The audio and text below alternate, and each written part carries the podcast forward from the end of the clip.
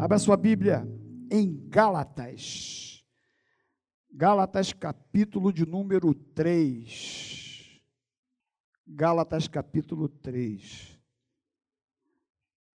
Você pode colocar o tema aí, por favor, querida? É: a lei não pode invalidar a promessa. Gálatas 3, de 15 a 29. Conseguiu pegar? A lei não pode invalidar a promessa. Você encontrou? Diz assim, versículo 15, tá? Do capítulo 3. Irmãos, falo como homem, ainda que uma aliança seja meramente humana, uma vez ratificada, ninguém a revoga ou lhe acrescenta alguma coisa Ora, as promessas foram feitas a Abraão e ao seu descendente. Não diz, e ao descendentes, como se falando de muitos, porém como de um só. E ao teu descendente, que é Cristo. E digo isto, uma aliança já anteriormente confirmada por Deus, a lei, que veio 430 anos depois não pode abirrogar de forma que venha desfazer a promessa. Porque se a herança provém de lei, já não decorre de promessa, mas foi pela promessa que Deus a concedeu gratuitamente a Abraão. Qual, pois, a razão de ser da lei? Foi adicionada por causa das transgressões, até que viesse o descendente, a quem se fez a promessa e foi promulgada por meio de anjos pela mão de um mediador. Ora, o mediador não é de um, mas Deus é um. É porventura a lei contrária às promessas de Deus? De modo nenhum. Porque se fosse promulgada uma lei que pudesse dar vida à justiça, na verdade, seria procedente de lei. Mas a Escritura encerrou tudo sob o pecado, para que, mediante a fé em Jesus Cristo, fosse a promessa concedida aos que creem. Mas antes que viesse a fé, estávamos sob a tutela da lei, e nela encerrados para essa fé que de futuro haveria de revelar-se. De maneira que a lei nos serviu de aio para nos conduzir a Cristo, a fim de que fôssemos justificados por fé. Mas tendo vindo a fé, já não permanecemos subordinados ao aio. Pois todos vós sois filhos de Deus, mediante a fé em Cristo Jesus, porque todos quantos fostes batizados em Cristo, de Cristo vos revestistes. De Sarte não pode haver judeu nem grego, nem escravos, nem liberto, nem homem, nem mulher, porque todos vós sois um em Cristo Jesus. E se sois de Cristo, também sois descendentes de Abraão e herdeiros segundo a promessa. Senhor, obrigado por essa manhã, por essa reunião tão gostosa. Podemos adorar, louvar-te com esses cânticos e nesse momento vamos compartilhar a tua palavra. Nos ajuda a esclarecer esse texto que a princípio nos traz um uma complexidade, mas que o teu Espírito Santo possa clarear e nos fazer enxergar aquilo que tu tem para cada um de nós nesta manhã. Muito obrigado. Em nome de Jesus. Amém. Meus irmãos, depois que Cristo veio, qual é a função da lei? Como interpretar a lei? Preste atenção, porque isso é extremamente importante para nós, porque responde algumas perguntas do nosso coração e até perguntas teológicas. Porque uma das grandes questões do meu coração, eu acredito do coração dos irmãos, é qual é a função da lei agora? Porque muitas pessoas, na tentativa de entender e responder essas perguntas, ou essa pergunta, se tornam judaizantes. Elas ficam agarrados à lei e muitas vezes alguns ritos e cerimônias do Antigo Testamento. Leis que tinham a ver com o Antigo Testamento. Um outro problema é que algumas pessoas, por estar no Novo Testamento, ou seja, na nova aliança, diz que o Antigo Testamento não nos interessa mais. Que ele não tem mais nada a dizer. Que ele já passou. Mas também é um equívoco. Algumas pessoas ficam agarrados muitas vezes em ritos do Antigo Testamento, e outras, muitas vezes, por conta da nova aliança, acha que o Antigo Testamento também, a antiga aliança não tem mais nada a ver conosco. Que também é um erro, que também é um equívoco. E há alguém que já disse certa vez que o Antigo Testamento está latente no Novo e que o Novo está patente no Antigo que o Novo Testamento ratifica o Antigo e que o Antigo ilustra o Novo. E é uma verdade. Amém? É uma verdade. Você não consegue ler a Bíblia sem o entendimento do todo. Porque a Bíblia é uma unidade. Deus via a humanidade como um processo. E a lei fazia parte desse processo. E o apóstolo Paulo, nesse texto, ele tenta explicar qual a função da lei nesses dias. Paulo começa a dizer no versículo 16, a Bíblia está aberta? Vamos lá para o texto, para a gente entender um pouquinho o que a gente leu aqui. Olha o versículo 16. Ora, as promessas foram feitas a Abraão e aos seus descendentes. Então, meus irmãos, Paulo está dizendo aqui que a promessa foi feita a Abraão e que ela veio antes da lei, porque Abraão é antes da lei. Todo mundo aqui escola Bíblia Dominical, né? Todo mundo é BD, todo mundo frequenta, está estudando a Bíblia, e a gente sabe que Abraão é antes da lei. Bacana, estamos juntos. E que ele não estava falando de muitos descendentes, mas sim de um descendente.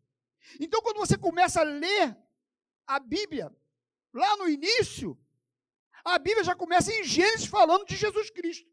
Olha que coisa linda. Que coisa maravilhosa é as escrituras. Então lá já nos falava de Jesus, como em Gênesis 3:15. Gênesis 3:15, a Bíblia fala de descendente, né? Se você for lá em Gênesis 3:15, fala que que poria inimizade entre a serpente e a mulher e que ela feriria a cabeça da serpente. Não é isso? Não é isso que está escrito lá? Hã?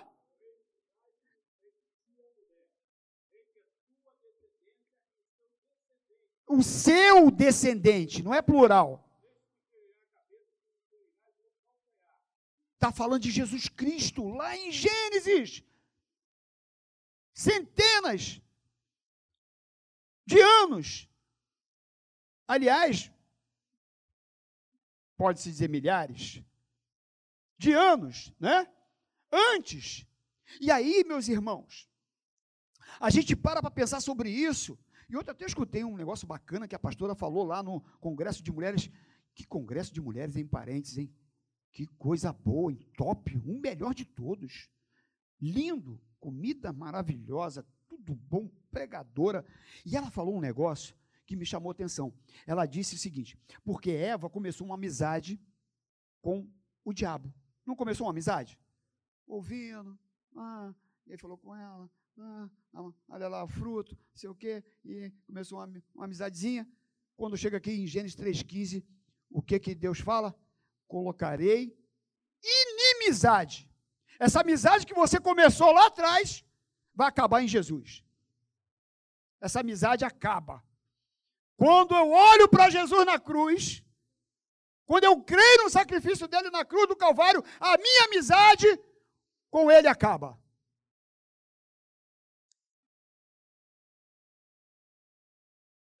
E aí então, Bonito, né? E aí então Paulo diz que essa promessa foi feita a Abraão e ao seu descendente, que é Jesus. E Abraão então está intimamente ligado a Cristo.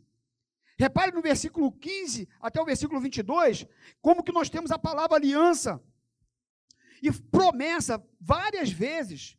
Paulo vem falando no versículo 15 fala de aliança, no versículo 16 fala de promessa, no versículo de número é, é, 17 fala de novo de aliança, 18 fala de promessa, e assim vai, meus irmãos. A gente percebe que essa palavra aliança e promessa, ela está totalmente agarrada em Jesus. E é uma promessa, uma aliança antes da lei. Já no início. Deus já tinha tudo preparado em Jesus Cristo. É como se fosse dividido, Deus dividisse em blocos: Abraão, a lei e Jesus. E no versículo 17, olha aí tua Bíblia. Diz assim: E digo isto, uma aliança já anteriormente confirmada por Deus, a lei que veio quando? 430 anos depois. Olha só. Não a pode abrogar, de forma que venha desfazer a promessa. Ou seja, a lei não pode anular a promessa. No versículo 18, diz que a aliança não provém da lei, mas que Deus deu a promessa a Abraão. Então a promessa foi dada a Abraão antes da lei. E diz aqui que foi gratuitamente, ou seja, é pela graça. Não foi por merecimento, nem de Abraão, nem meu e nem sua ou nem, nem seu merecimento. Então, essa promessa foi feita para a igreja, essa promessa foi feita para mim, essa promessa foi feita para você pela graça, por amor. Amor de Deus com a humanidade, porque Deus amou o mundo de tal maneira que deu seu Filho unigênito para todo aquele que nele crê, não pereça, mas tenha vida eterna. É amor, é gratuito, eu não preciso fazer nada, eu não preciso subir escada de joelho, plantar bananeira, dar dez voltas no bairro. Não! Eu preciso crer em Jesus. É fé. Então Deus tira Abraão lá de Ur dos Caldeus, do meio de um povo politeísta, e diz: Eu quero fazer uma aliança contigo mediante Jesus. Agora, uma grande pergunta está no versículo 19. Vamos lá no versículo 19? Olha a pergunta: qual, pois, a razão de ser da lei? Essa é a pergunta.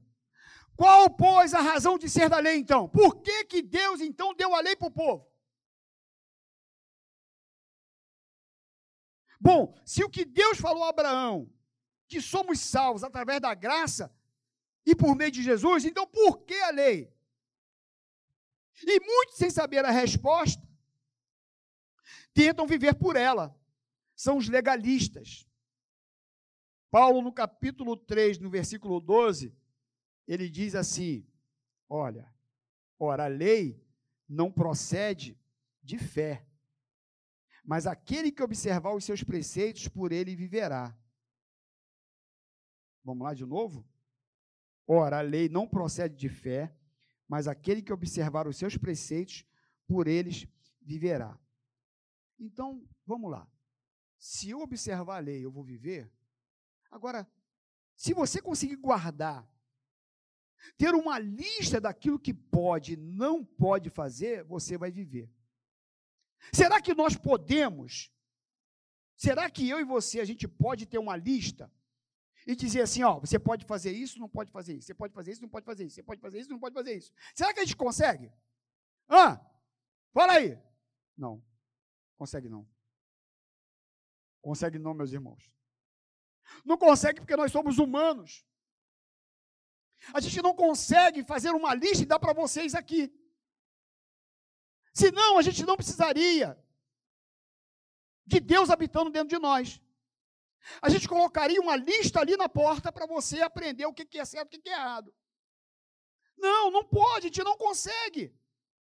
Porque se eu conseguir cumprir a lei, eu vou me encher de justiça própria. E aí eu vou achar que eu sou maravilhoso. que eu tenho que fazer tudo certo, que se eu não fizer eu estou perdido. Isso não é evangelho. Isso não é evangelho. Então por que, que existe a lei? E nós temos a resposta no versículo 19. Olha o que diz no versículo 19. A pergunta no versículo 19, né? Qual, pois, a razão de ser da lei? Aí vem a resposta. Foi adicionada por causa das transgressões até que viesse o descendente a quem se fez a promessa. E foi promulgada por meio de anjos pela mão de um mediador. Então, meus irmãos, o que está dizendo aqui, no versículo 19, por que, que Deus deu a lei para o povo? Deu a lei para o povo por causa das transgressões dos homens. Até que viesse quem?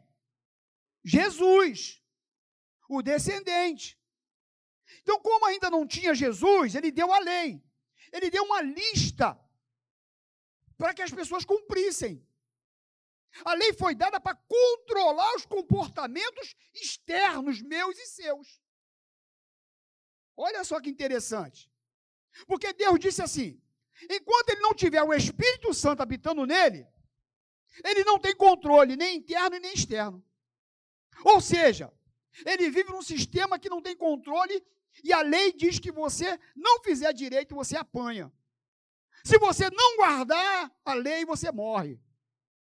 E como você não tem controle interno, você tem que ter o externo. Você está entendendo? O que, que a lei? Deus deu a lei para o povo? Porque eles não tinham o Espírito Santo morando neles. Jesus ainda não tinha vindo. O Consolador ainda não habitava em nós. Então tinha que ter lei. Porque aí eles tinham um parâmetro. Imagina a humanidade sem lei. Eles iam fazer o que, que ia ser uma uma já tendo, né? É complicado. Porque eles não tinham nenhum controle interno. Não tinha como controlar aquelas pessoas. Por isso nós vemos pessoas que ainda é dirigido pela lei, sem conseguir cumprir. E aí a gente vê pessoas que vão morar em outro estado, ou vão para a faculdade, ou estão longe da igreja, ou do pastor, e se perdem. Por quê? Porque o evangelho não caiu nos seus corações. A sua crença é baseada na lei.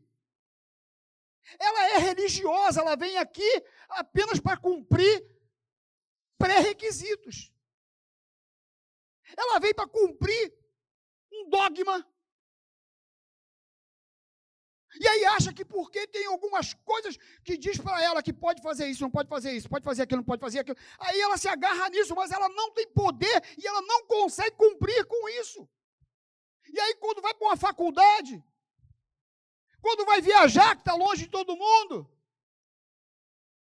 quando ninguém está vendo, quando está dentro de casa sozinho, com o controle na mão, quando está diante da tela de um computador, quando está com seu smartphone na mão, sem ninguém por perto.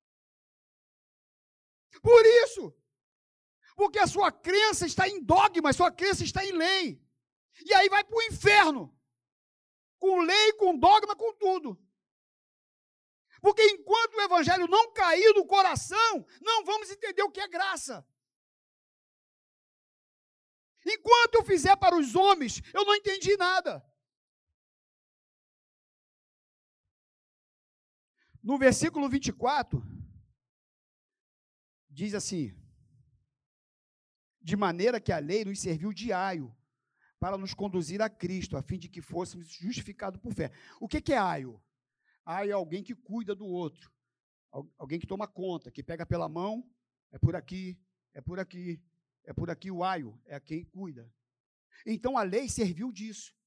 A lei foi o aio que Deus arrumou para levar o homem até Cristo.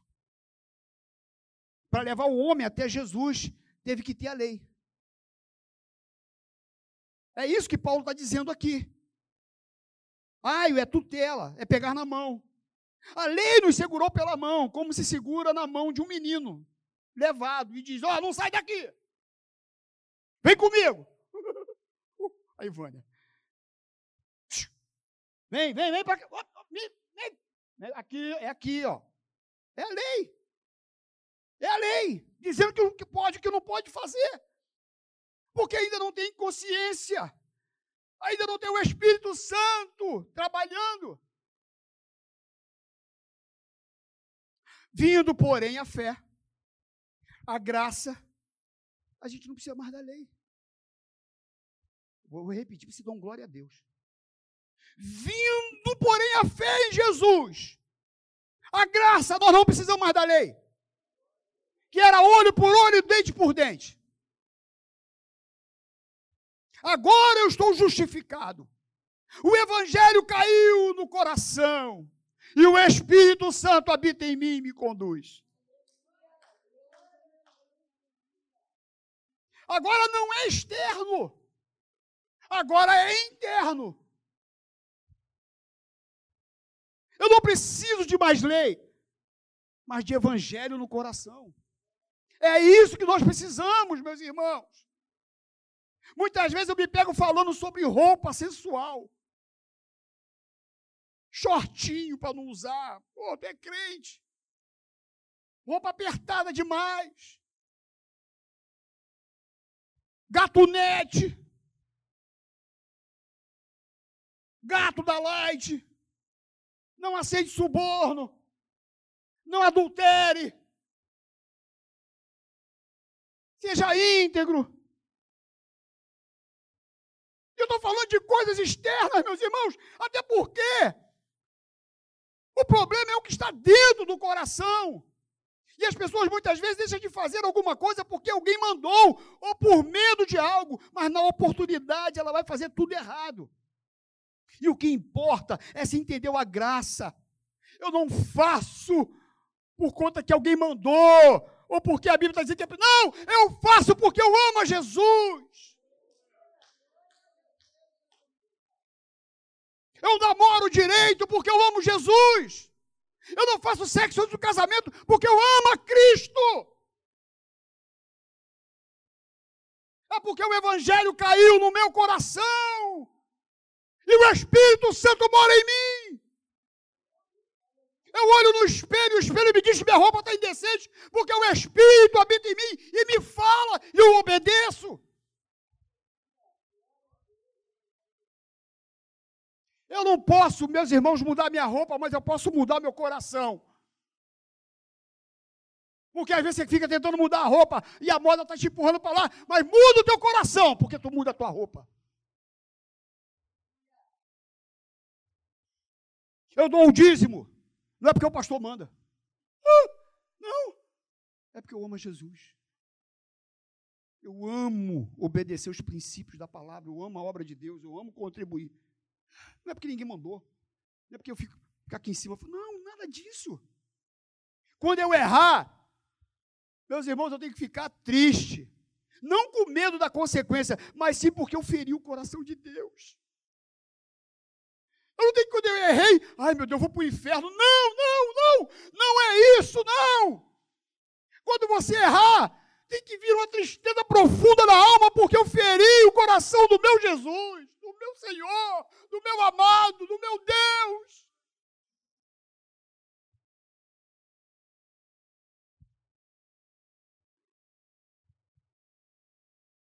A lei não pode dar vida, como diz o versículo de número 21, né? E porventura a lei contrária às promessas de Deus? De modo nenhum, porque se fosse promulgada uma lei que pudesse dar vida, a justiça, na verdade, seria procedente da lei. A lei não pode dar vida, só Jesus pode dar vida. E vida em abundância. É só Jesus, meus irmãos. E a pergunta nessa manhã: onde está o teu coração? A mesma graça que Deus deu a Abraão, Deus deu a mim, deu a você. Por isso, entregue por inteiro a Jesus. Se entregar por inteiro a Ele. Às vezes tem pessoas que andam perdidas, né? Que não sabem ainda o que é realmente se entregar a Jesus por inteiro. Falei perdido, eu lembrei, Seda. Tu lembra quando a gente perdeu o Lucas? Você já perdeu o teu filho alguma vez? Quem já perdeu o filho aqui? Levanta a mão. Deixa eu ver. Já perdeu? Uma irmã que ela perdeu também. Tem mais alguém que perdeu? Perdeu o filho também? Vivi. A gente estava lá em Rio das Ostras. Meu filho de 21 anos hoje, ele estava com quantos anos? Cinco? Seis? Quatro? Quatro anos? Quatro, cinco anos? Quatro. Ele estava com um patinete verde. E ele falou assim: Pai, posso andar aqui na linha vermelha? Ela, não é vermelha, amor. Vermelha. Posso aqui andar na linha vermelha? É, a linha vermelha era uma, um, uns tijolinhos vermelhos que fazia uma. Mas a gente estava numa praça. E aí circundava a praça. Falei, pode. Aí ele pegou o patinete e foi andar na linha vermelha. Legal. Aí eu estou conversando com a Cida. Aí daqui eu falei assim, Cida, cadê o Lucas? Ela, ué, sei. Cadê ele? Meus irmãos. E rodamos a linha vermelha. Só que quando eu dei o giro na linha vermelha, a linha vermelha ia para a orla da praia inteira. A linha vermelha não, não era só circundar ali onde nós estávamos. Ela ia até o final, aí a orla é comprida, muito grande. Meus irmãos, eu comecei, você viu um garoto com patinete verde, você viu, procura ali, Cida. E eu falei, não, não, não, Cida, fica aí, porque se ele voltar para cá, ele vai não achar, a gente vai ser um problema. Fica aí que eu vou atrás. E eu comecei a procurar. Você, viu um garotinho com a camisa tal, e com, com patinete verde, não, e não. Meus irmãos, e começa uma angústia, e começa um negócio dentro de você, o coração acelera, e você não acha mais teu filho, e gente pra caramba, era feriado assim ali, perto daquela praça da baleia ali, gente muita gente, e, e, restaurante lotado. Aí tinha um cara cantando lá, música ao vivo lá de fora. Eu fui lá, peguei o microfone do cara, tomei o microfone da mão do cara. Falei, meu, você que está me ouvindo aí, você viu um garoto de patinete verde e com a roupa tal. Rapaz, aí, rapaz. E eu falando com pessoal, e pior que ninguém sabia e não via. Eu falei, meu Deus, e eu procurando, e eu procurando e nada. E aí, meu irmão, eu falei, ai, Jesus. E aí eu voltei lá, assim, e aí? Pareceu não, e ela já morrendo, desesperada, chorando. E aí, cinco minutos, dez minutos, meus irmãos. Cadê o Lucas? Aí eu caí, falei, a linha vermelha, deixa eu seguir essa linha vermelha. E eu fui embora, beirando a linha da a, a beira da praia. Eu estou indo embora, indo embora, já longe para campo, daqui a pouco vem ele.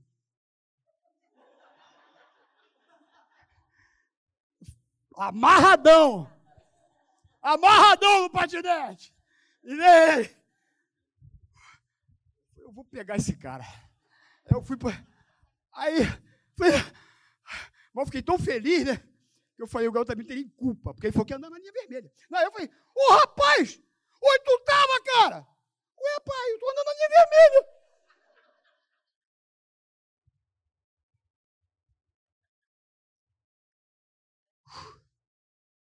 Aí eu voltei lá com ele. Ai, meu Deus do céu, meu filho! Ai, meu Deus do céu! Mas é isso, meus irmãos. E sabe, se encontrar com Jesus é, é algo emocionante. É algo que transforma a nossa vida. E tem tanta gente perdida dentro da igreja. Tanta gente que estão seguindo a dogmas. Tantos líderes que ensinam para a igreja que tem que fazer isso, não pode fazer aquilo, tem que fazer isso, não pode fazer aquilo outro. Tem que ser assim, pode ser roupa aqui, roupa aqui, roupa não pode, não pode, não pode. Meus irmãos, isso é lei. Você que tem que entender o que não pode e o que pode. O Espírito Santo habita em você. O Espírito de Deus mora dentro de nós. E é Ele que me mostra o que é certo e o que é errado. É Ele que me dá o caminho. E a gente tem que se entregar por inteiro na mão desse Jesus. E deixar ele habitar dentro de nós e fazer ele realmente transformar a nossa vida, o nosso coração, a nossa mente. Nós temos que nos conformar com ele. Para encerrar, uma professora americana levou uma média de 20 alunos para fazer uma viagem para a Inglaterra e foi em alguns pontos turísticos com essas crianças. Chegaram à casa de John Wesley. John Wesley, vocês sabem muito bem, príncipe do evangelho, pregador maravilhoso. E aí a casa dele hoje, ela é aberta à visitação. As pessoas vão na casa de John Wesley, John Wesley para visitar, para conhecer. E aí então essa professora pegou os 20 alunos e levou para a casa de John Wesley, John Wesley. E os alunos estão lá vendo lá a casa bacana. E aí a professora então agora vai embora, leva os alunos.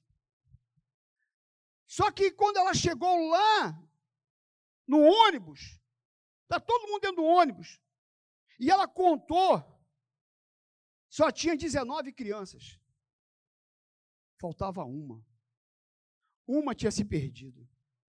Aquela professora, imagina, responsável por aqueles alunos, né? Tem que dar conta para o pai. Perdeu uma criança. Como é que essa mulher volta agora para os Estados Unidos sem faltando uma criança? Ela ficou desesperada. E ela começou, meu Deus, cadê, cadê, cadê, cadê essa criança? Cadê, cadê, cadê? Está faltando uma, está faltando uma. E aí ela, vou voltar lá, na casa de John Wesley, onde nós fomos visitar. E ela voltou correndo desesperadamente.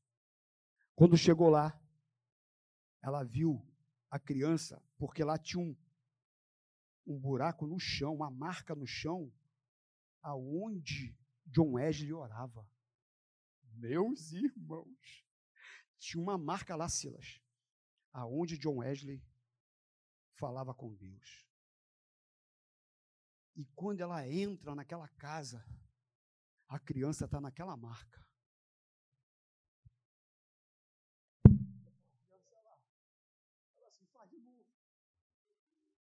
Faz de novo. Faz de novo. Faz de novo. Deus faz de novo comigo. Depois ela ouviu toda aquela história do, do John Wesley contada ali para ele, aquela criança foi impactada de tal maneira que ela ficou lá de joelhos. Faz de novo. Faz de novo. E aquela professora chegou, foi se aproximando devagar daquela criança e falou assim: Billy Graham, vambora. Vambora.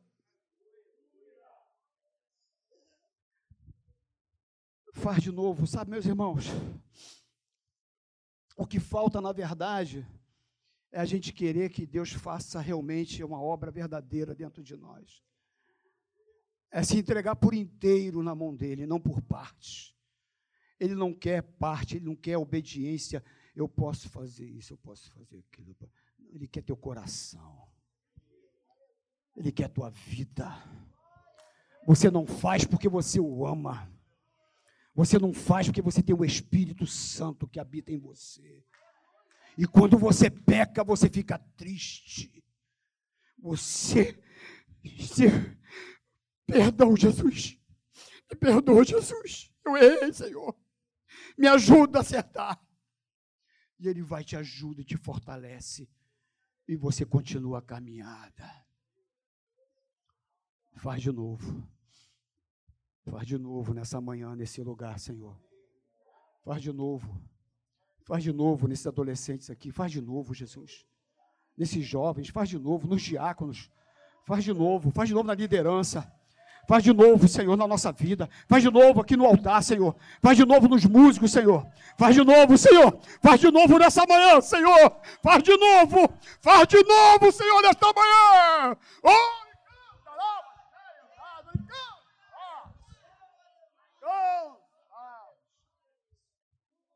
Faz de novo nesta manhã. Muda corações nesta manhã. Enche essa igreja com teu espírito. Obrigado pela promessa lá em Abraão. Obrigado porque ela se cumpriu em Jesus.